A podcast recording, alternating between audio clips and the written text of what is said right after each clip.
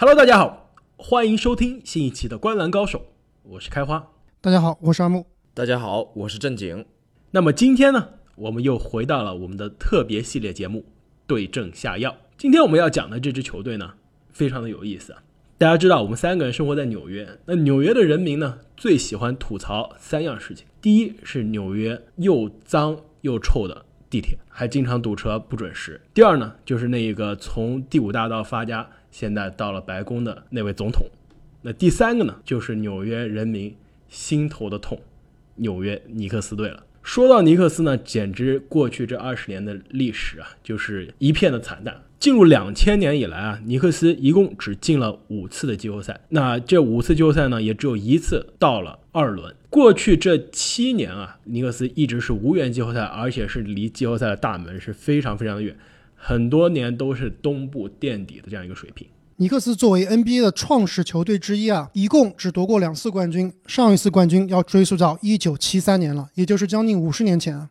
没错，同样是作为创始球队，同样是来自于大城市啊，东海岸的这个波士顿以及西海岸的洛杉矶，两支球队加在一起三十多个总冠军，而咱们尼克斯队只有两个总冠军。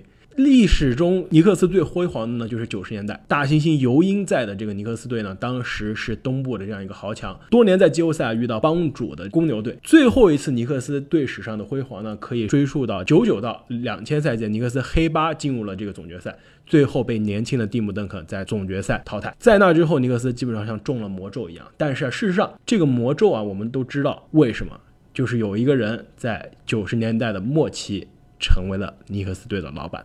那我们还是从三个方面，也就是症状、病因和解药来分析一下尼克斯。刚刚两位主播已经把尼克斯的这个症状说的差不多了。简而言之呢，其实就是战绩比较差。那么这样的症状是由什么样的病因导致的呢？首先，尼克斯他的这个战绩差不是一般的差，他是习惯性的、系统性的非常的差。那过去七个赛季呢，有三个赛季的胜率啊是在百分之三十以下。那上个赛季呢，只赢了十七场，最后抽签还没抽到他们心目中的状元签。所以尼克斯的差，它是让人看不到未来绝望的差。因为现在尼克斯作为一个已经摆烂很多年的球队，他阵容中还是缺乏一个让你觉得对未来非常有希望的一个年轻的未来的核心。所以啊，我觉得尼克斯的这么差的这样一个症状，它的病因。一定是一个非常非常严重的病因。如果说我们上一期对症下药讲的这个勇士队，它其实只是看上去很糟糕的一个病，事实上呢，病因并不是那么糟糕。那尼克斯，我觉得他基本上患的是接近于绝症的一个状态。那么尼克斯最大的病因啊，其实众所周知，就是他们有一个联盟里面最不懂球的一个老板，最不懂球还最爱乱管闲事。这个人就是詹姆斯·多兰。那么多兰作为一个球队的老板啊，他其实是一个上市公司的老总，他其实是一个地地道道的富二代，从家里面呢继承了媒体的这样一个家族企业，通过的这个媒体公司呢，成为了尼克斯的大股东。多兰呢，他不仅用人选人非常的有问题啊，这么多年换了将近可能有十个主教练，没有一个用的满意。而且呢，这个球队的经理人也是换了一批又一批。关键问题呢，多兰这个人，我觉得他脾气有问题，人品还有问题。比如说之前跟尼克斯的名宿奥克利闹得非常不愉快，奥克利在现场看球呢，让多兰把球队卖了。然后多兰就让这个尼克斯主场的这个保安把奥克利赶出了球场，禁止这位尼克斯的传奇巨星啊再次踏入尼克斯主场的大门。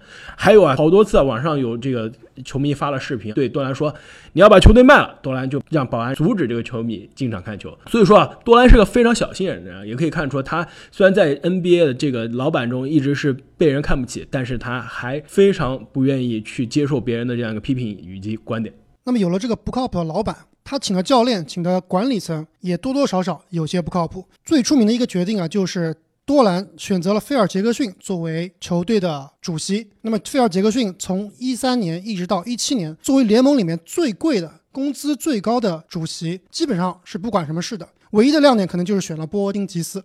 我觉得尼克斯的这个问题啊，其实跟很多的大公司的问题一样，是这个股东层面和这个职业经理人层面的一种矛盾，就是股东过多的参加到了管理的方面，而且这个职业经理人的层面也出现了问题。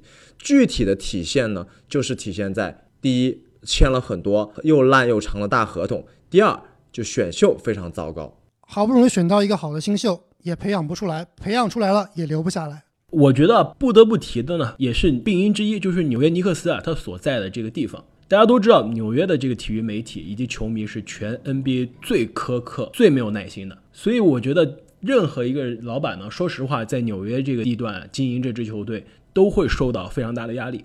大家都觉得尼克斯做的很多决定呢，都是非常短视的决定，注眼前的利益。而放弃了这个长远的发展，就跟刚刚正经说的一样啊，这真的是一个上市公司式的压力。那就是说，股东呢天天眼睛盯着你看，投资人就是希望你下个季度财报好看，明年的效益好。所以我做了很多决定呢，都是让这些人满意，让他们开心，而不是有一个长远的发展的计划。我们可以看到很多 NBA 成功的这些重建的例子，比如说布鲁克林篮网，比如说费城七六人，比如说。之前重建的洛杉矶湖人，他们都是有一个长期的一个重建的这样一个计划。但尼克斯的绝望，他的差，就是因为你不知道他有什么长期计划，你因为你根本看不到一个有未来的这样一个方案。我觉得刚刚开花说的尼克斯的所在地纽约啊，这确实是一把非常神奇的双刃剑。一方面呢，确实在这个聚光灯下，让这个球队球员乃至到这个教练、老板都承受了巨大压力。还有这些苛刻的球迷，一个很具体的例子就是，之前我去看球的时候，我还印象非常深刻。那一场是甜瓜对阵当时的幼年杜兰特和威少，那么那场比赛整个球场全是在嘘尼克斯的球迷，我都不知道到底是谁的主场了。但是呢，另一方面，在这样混乱的管理之下，纽约尼克斯依然是整个 NBA 估值最高的球队之一。其实它不是之一啊，它就是联盟里面市值最高的球队，现在的估值大概有四十亿美元，而且它是连续四年领跑了 NBA 的这样一个估值。想象一下，如果是一支发展良好的尼克斯，它的估值又将达到什么样的地步呢？那么说了这么多的症状和病因呢，两位名医对尼克斯有什么样的解药和药方呢？其实有一个药方啊，最简单又最有效的，就是把多兰换掉，换一个靠谱的老板。没错，可惜换不得。没错，纽约人民，我觉得就差真的去游行了，去街上说我们要逼着尼克斯换老板。这个呼声呢，真的是已经有太多太多年，但是因为种种原因呢，这个手术啊，我们这三个医生都做不了。没错，想换多兰这个老板啊，其实还是挺复杂的。首先啊，尼克斯是上市公司麦迪逊广场花园。MSG 的资产之一，MSG 呢包括纽约尼克斯队，包括了 NHL 纽约游骑兵队，也就是他们的冰球队，包括了一支 WNBA 球队和 MSG 电视台以及它的球馆。所以啊，如果单独想把尼克斯拆分出去的话，其实还是挺困难的。没错，而且它这个结构也非常的奇特。这 NBA 其他没有一支球队是有一个上市公司在背后啊作为母公司的。另外呢，就是多兰啊作为一个这个黄金富二代啊，他其实也不缺这个钱。他尼克斯呢，在拿在手上玩，虽然是每年呢这个战绩不如意啊，球队还亏钱，但他也不缺这样一个钱。所以说，他并不是一个典型的商人，他更多是一个玩票的富二代的这样一个风格。所以让他卖这球队啊，真的是非常的困难。听上去啊，我们想一锤子买卖换老板是不太可能了。那么我们今天的解药，不如就基于现有的架构下，对这个球队的管理、教练、球员还有选秀这些方面来进行整治。那么我们之后的所有的药方啊，都是基于多兰不参与球队管理的。多兰继续参加球队管理的话，那这个球队真的是无药可救了。那么我的第一个药方啊，其实就是更换球队的管理层，也就是所谓的制服组。之前尼克斯其实花大价钱请来了名宿菲尔杰克逊来当球队总裁的，但是收效甚微。过去两年呢，也换了两届主教练，无论是霍纳塞克还是刚刚下台的这费兹戴尔，在很多其他球迷眼中呢，都是相对不错的教练。但是在尼克斯呢，真的是让人觉得大跌眼镜啊！无论是历史不出的一种感觉。没错，无论是选人用人，还是在场上的排兵布阵，真的都是有点让人摸不着头脑。所以我觉得阿木，你的这第一招真的是非常重要。一个好的球队的管理层，真的会让球队无论是在选秀上还是在交易上都是事半功倍的。那么我也已经给他们选好了下一个经理了，这个人就是现在 NBA 里面啊最大牌的总经理尼克斯不差钱嘛，咱们就要来就来最好的。哎，你说最大牌，我还真不知道你说的是谁？难道是多伦多猛龙队的？对，你说的没错，就是多伦多猛龙的现在的总经理马赛尤杰里。我觉得啊，多伦多猛龙的尤杰里去年在加冕之后。已经是成为 NBA 所有球队争抢的香饽饽了。之前也说过，好像华盛顿奇才也想挖他，然后之前也听说过西部有球队想给他高薪。我觉得这个尼克斯想要竞争，这不仅仅是要钱能解决的问题啊。但是没有钱可是万万不能的。正因为尼克斯是联盟里面市值最高，对于总经理来说最有潜力、最能一展拳脚的舞台，那么马赛尤杰里其实如果给他高额的聘金以及给他很大的发挥空间的话，其实是挺有吸引力的。我并不否认啊，尤杰里是一位非常伟大的经理，那么他让猛龙上赛季脱胎换骨，他是功不可没的。但我觉得他更神奇的地方是在于他对一些球员啊。以及球队的配置有一个很好的认知，给多伦多猛龙队带来了他们最需要的那几位球员。但是我觉得尼克斯的这个问题啊，并不是一朝一夕可以解决的，更需要一位有长期培养球员的耐心和眼光的这样一位经理人来入主尼克斯。其实，在这个赛季，我并看不到任何的希望，他的重建是一个漫长的过程。哎，那说到这个经理人呢，我觉得我有一个人选，那就是曾经。帮助七六人完成他们的这个历史级摆烂的人，那就是 Sam 辛奇。大家都知道，现在这个七六人的总经理啊是前球员埃尔顿布兰德。那他之前呢发推特发小号骂自己球员被搞下台的这个克朗吉洛。那再往前积攒了手上一把选秀权，选了这么多年轻人的这个人呢，其实是 Sam 辛奇。所以说，尼克斯如果后面是重建的这样一个思路的话，我觉得没有人比辛奇更会囤选秀权，以及选到这些能改变 NBA 未来的年轻人。没错，这位魔术师也是我心中最理想的人选。除了总经理以外啊，尼克斯刚刚把他们的教练炒掉了以后，现在其实是一个无教练的状态。我这里有一个教练啊，其实特别适合萨姆辛基。哎，那我这也有一个人，我这个教练的人选其实是一个非常被低估的教练，他曾经一手打造出了勇士王朝。哇，那我觉得我们说的是同一个人了。这个人就是马克杰克逊。没错。那大家呢？现在都把勇士王朝的这样一个功劳啊放在了科尔的身上，但是大家要知道，在科尔一四年接手这个满级号之前啊。这个号能打到满级号，那真的靠的是马克杰克逊。虽然马克杰克逊场上场下呢跟球员闹得最后有点不愉快，所以啊最后这个不欢而散离开了这个勇士队。但是他从一一年到一四年在勇士的时期，球队选了克雷汤普森、追梦格林，把库里啊从一个经常受伤的这样一个射手，成为了一个改变 NBA 打法、改变联盟规则的一个男人了。所以说，我觉得这个马克杰克逊啊，真的是挺适合一支。重建的这样一个年轻球队，而且据说马克杰克逊打造了勇士的整个防守体系，为勇士后面的飞跃奠定了很好的基础。而且啊，马克杰克逊在一三年的时候曾经上电视说过，说勇士的后场库里和克雷就是 NBA 进攻最好的后场，然后被美国的所有媒体都是嘲笑了。当然，大娟你说你这个太搞笑了，太疯了，我们绝对不相信你这说的话。但是两年之后啊，勇士就把所有人脸都打了。可惜的是，马克杰克逊当时。不再勇士了。除了马克杰克逊呢？我觉得有另外两位教练啊，他们非常的善于提携新人、训练新人的，也就是带出了字母哥的基德，以及培养了威少和杜兰特的多诺万。我觉得他们两个也是非常适合从零开始重新打造尼克斯球队的教练。那么另外一个教练的热门人选啊，其实是马克·杰克逊在这个 ESPN 解说的搭档。这个人就是铁血教练杰夫·范甘迪。范甘迪在尼克斯顶峰时期啊，是球队的教练。曾经啊，尼克斯跟热火啊，当时经常打架，然后为了保护自己的球员，坎比啊抱着坎比的大腿，然后还被这个自己的球员打伤了，这个成为了 NBA 当时的经典。所以啊，说了这么多，球队经理、球队的是主教练，我觉得球员还是最重要的。还是大家最关心的，所以我们也再聊一聊尼克斯。如果我们要对症下药的话，对于他的阵容需要怎么改？我觉得第一步，我们需要找出他阵容中哪些是寄予未来希望的这样一个年轻的核心，是基本上其他所有球队想要跟他们交易，尼克斯说这是我们最不想交易的人。我觉得把年轻的核心确定了，你才能确定哪些是你需要能拿得出去的交易的筹码。所以对我来说啊，我觉得尼克斯现在阵容上只有两个人可能是有潜力，还都不是确定啊，有潜力成为未来的核心。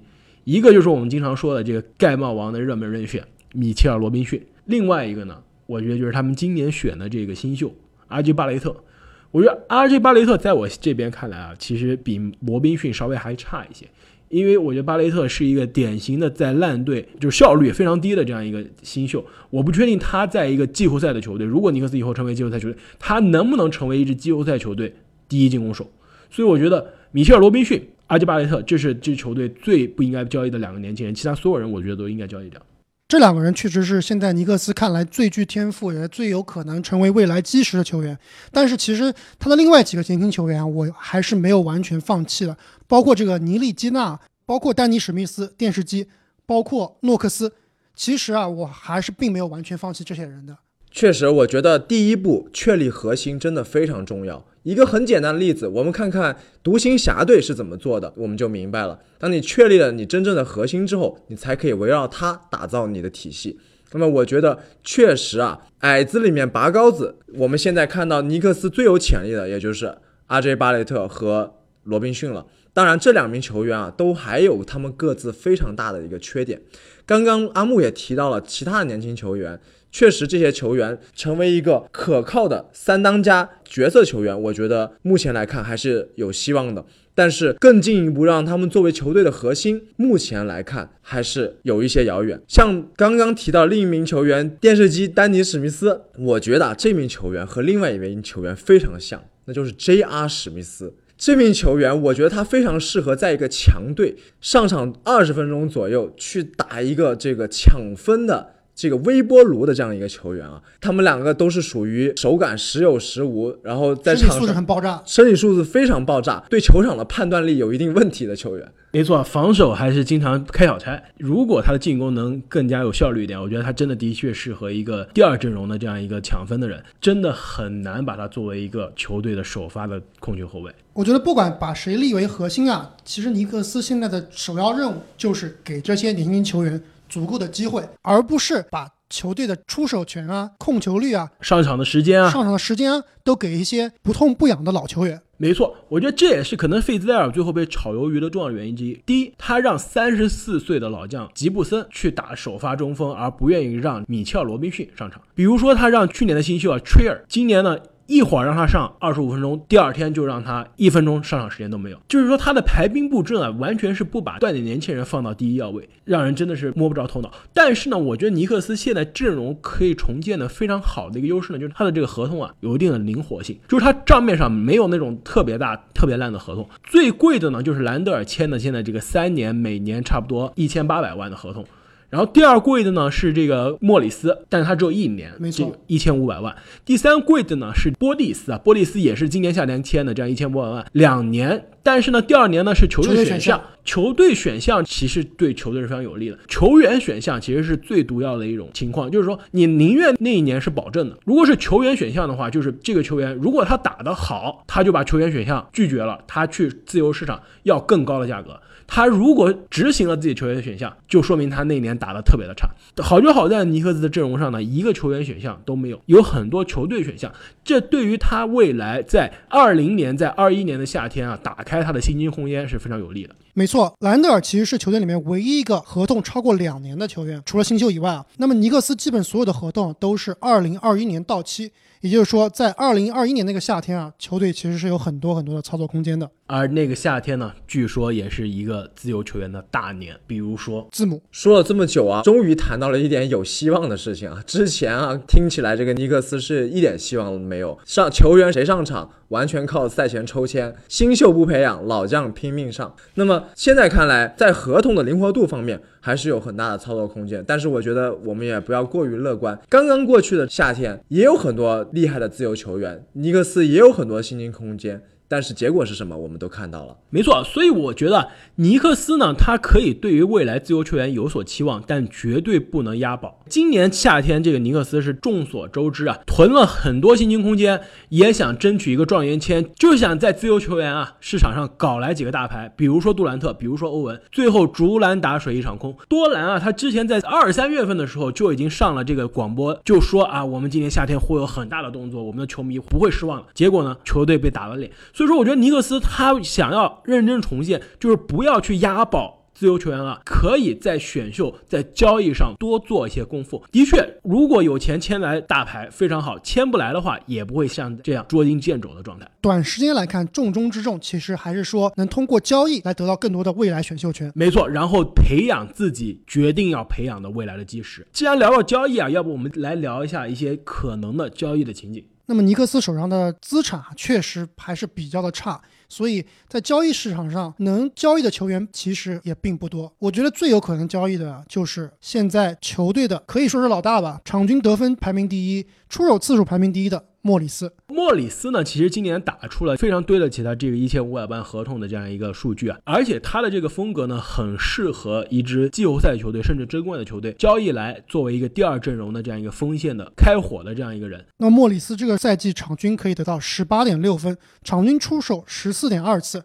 百分之二十三点四的使用率，几项都是他的历史最高。而且他过去几年在凯尔特人队啊，一支季后赛球队，已经证明了他他在季后赛也是一个可以给球队进攻火力带来很大支持的这样一个球员。而且他的这个一千五百万可是一个到期合同，所以对于一个季后赛球队，哎，把他交易来了，在季后赛有所发挥，夏天选择不续也没有问题。确实啊，尼克斯的前场我们都知道是非常臃肿的，号称有五个可以打前锋的球员。那么莫里斯作为一名使用率这么高，而我们又不需要这么高使用率的这样一名球员，再加上他良好的数据表现，确实是现在最适合出手的一名交易对象。那么你们对莫里斯交易的方案有什么想法呢？谁会成为莫里斯的下家呢？我觉得莫里斯呢，适合的肯定是一支季后赛球队，而且他锋线需要一个得分的得分手，而且是可以拉开空间的人。所以我觉得达拉斯小牛，你们觉得怎么样？现在小牛队呢是西部前三，开赛前没有人能想到。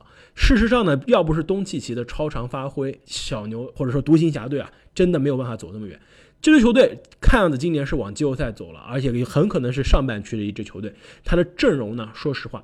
在季后赛支撑不了这个上半区的强度，他们阵容最大问题就是锋线。现在小牛的阵容啊，波金吉斯打大前锋，然后中锋呢基本上是鲍威尔和克莱布。对，小前锋呢上的其实是一个防守的悍将，一个特别朴实的工兵球员，就是芬尼史密斯。对，就是进攻火力还是可能差了那么一点。唯一可能能在板凳上起来进攻比较强的呢，可能就是也是从尼克斯出去的哈达威。莫里斯来呢，可以打三号位，可以打四号位。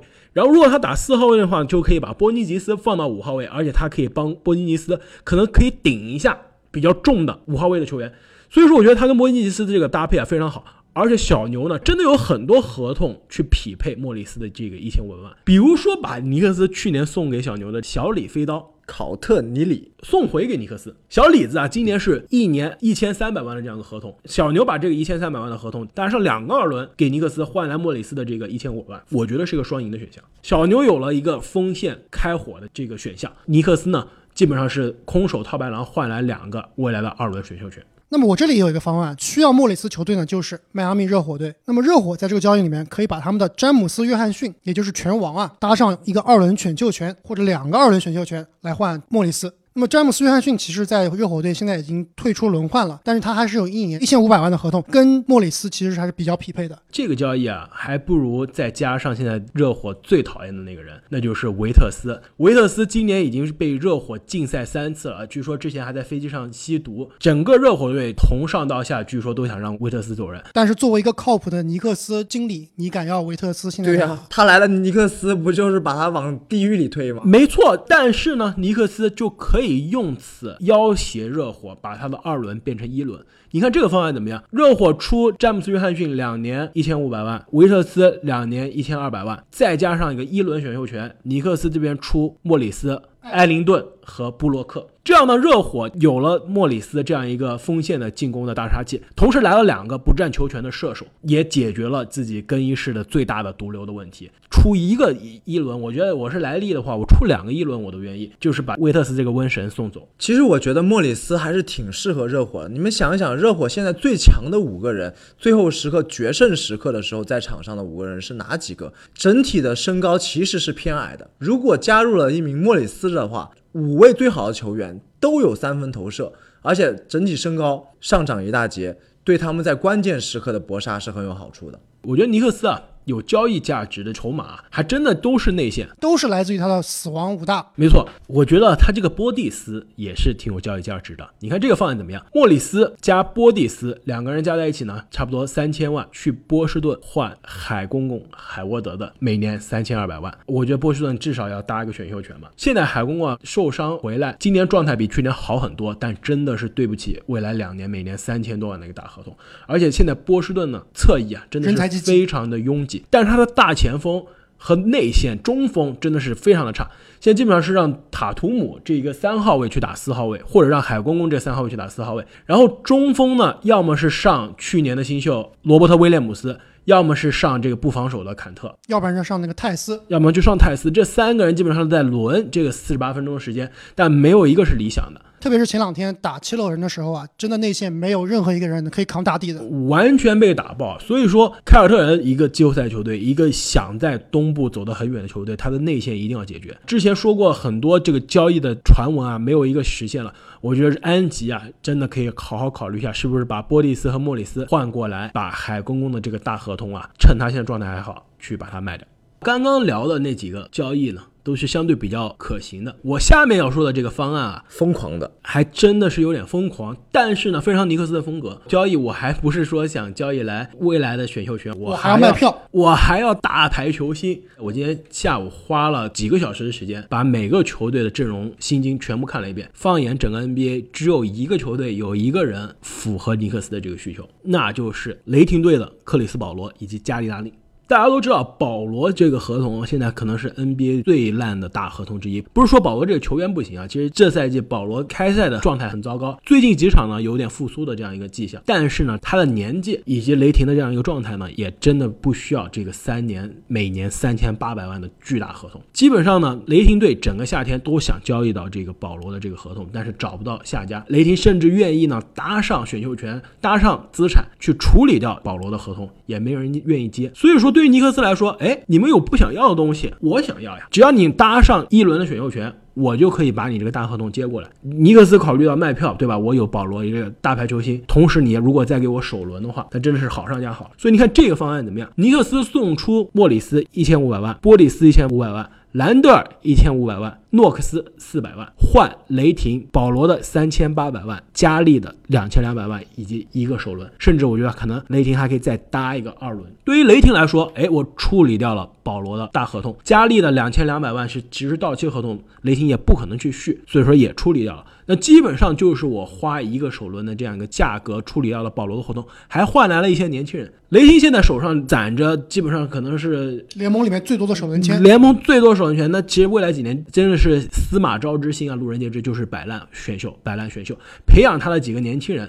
保罗、亚当斯、加利都是要被交易走的，所以说换来比如更年轻的波利斯、兰德尔、诺克斯，跟他的这个 SGA，跟他的施罗德组成一个年轻的重建的球队，我觉得更符合雷霆队的这样一个建队的思路。那尼克斯呢？哎，我把我的这几个前场的这些合同都交易走了，我换来了大家熟知的巨星。以及未来的一个一轮、一个二轮，我觉得对于尼克斯来说也不是一个特别差的交易，因为现在尼克斯他薪金啊是其实是联盟倒数第二，所以说他有足够的薪金空间去吃这些大合同。只要我吃大合同的时候能带来选秀权，我觉得尼克斯都应该去这么做。而且想一想，如果尼克斯有了保罗，有了加里纳利，加上现在手上的这些年轻球员，其实球还真的不会太难看。没错，我觉得这个交易啊，还有一个非常有意思的地方，那就是大家其实忽略了保罗，他是一个非常非常聪明而且非常有经验的一个球员，他的这些经验以及季后赛的积淀。其实是可以给尼克斯未来要培养的阿 J 巴雷特这样的球员带来很好的一个指导作用。而且刚刚你们两个提到所有交易里面，并没有提到尼克斯另外一名很有意思的球员，那就是塔吉吉布森。其实这一名老将啊，他多年的季后赛经验也可以在队里面起到一个指导年轻人的作用，但是前提是他的上场时间不要那么长了。而且克里斯保罗啊，炮主席还是在其他的巨星圈中啊是非常有号召力的，说不定啊。他在这尼克斯打得开心，还真的就把他香蕉船上的兄弟啊叫来尼克斯了。那说完了管理层，说完了球员、教练啊，我觉得还要需要说一下这个选秀。其实球队重建啊，选秀真的是最重要的基石。那我们其实知道，纽约的另外一支球队布鲁克林篮网，在这个跟凯尔特人的著名的大交易之后啊，也是沉寂了两三年，而且那三年的时间可能是比尼克斯还黑暗，因为他们那三年都没有自己的首轮选秀权。几乎是看不到希望的。对你们一支球队，你把未来三年的首先选秀权都交易给别人了，真的是非常糟糕。但是我们看到现在这篮网啊成为了一支季后赛球队，而且甚至在今年夏天签欧文杜兰特之前，去年就已经是季后赛球队了。他这个重建真的是值得同城的好兄弟啊尼克斯来学习一下。那篮网成功，它的关键是什么呢？第一就是他的选秀，无论是勒威尔还是阿伦这两个年轻的这个核心啊，都是篮网从一轮的底位淘来的。但是放眼尼克斯呢？过去这么多年一直在乐透区淘宝淘来淘去，巨星相的球员还是把他这个砸锅卖铁换了电视机。所以说，我觉得选秀真的是尼克斯需要大做功夫的地方。好在啊，尼克斯虽然现在很黑暗，但是未来的几年呢，他都有自己的首轮选秀权，而且二一年有达拉斯的无保护选秀权，二三年呢还有达拉斯的有保护选秀权。那么你们觉得从这些选秀权里面，他应该从哪些位置上面来进行淘宝呢？我觉得啊，第一要补强的就是他的控球后卫。尼克斯现在三个控球后卫呢，真的都不是首发控球后卫的料子。今年呢，看上去尼克斯很可能又可以冲击状元签了。那其实现在状元最热门的人选之一呢，恰好还真的是一个控球后卫。这个人就是球哥的弟弟，对，也叫 Melo，也是个甜瓜。那聊了这么久尼克斯，不如我们来总结一下吧。那么尼克斯的症状呢，就是战绩长期的吊车尾，管理十分的混乱。然后没有长期的建队思路，病因呢就是老板不靠谱，管理层不靠谱，球迷和媒体都非常的苛刻。那么解药呢，就是把老板换了。那除此之外呢，如果不把老板换了，那真的就是需要从上到下，从管理层到教练到球员到球员到选秀到选秀都有一个全面的更新。那我们聊到这么多啊，我想问你们一个问题。你们觉得我们还能看到尼克斯夺冠吗？我会把这一份火种和我的男足世界杯梦埋葬在一起，等待它发芽的那一天。那么，听众朋友们，你们觉得尼克斯还有救吗？你们觉得我们的方案对于尼克斯有帮助吗？你们又有什么样的想法？欢迎给我们留言。无论是灵丹妙药还是狗皮膏药，都欢迎大家和我们一起分享。也不要忘了把我们的节目推荐给你身边喜欢篮球的朋友们。让我们下期再见，再见，再见。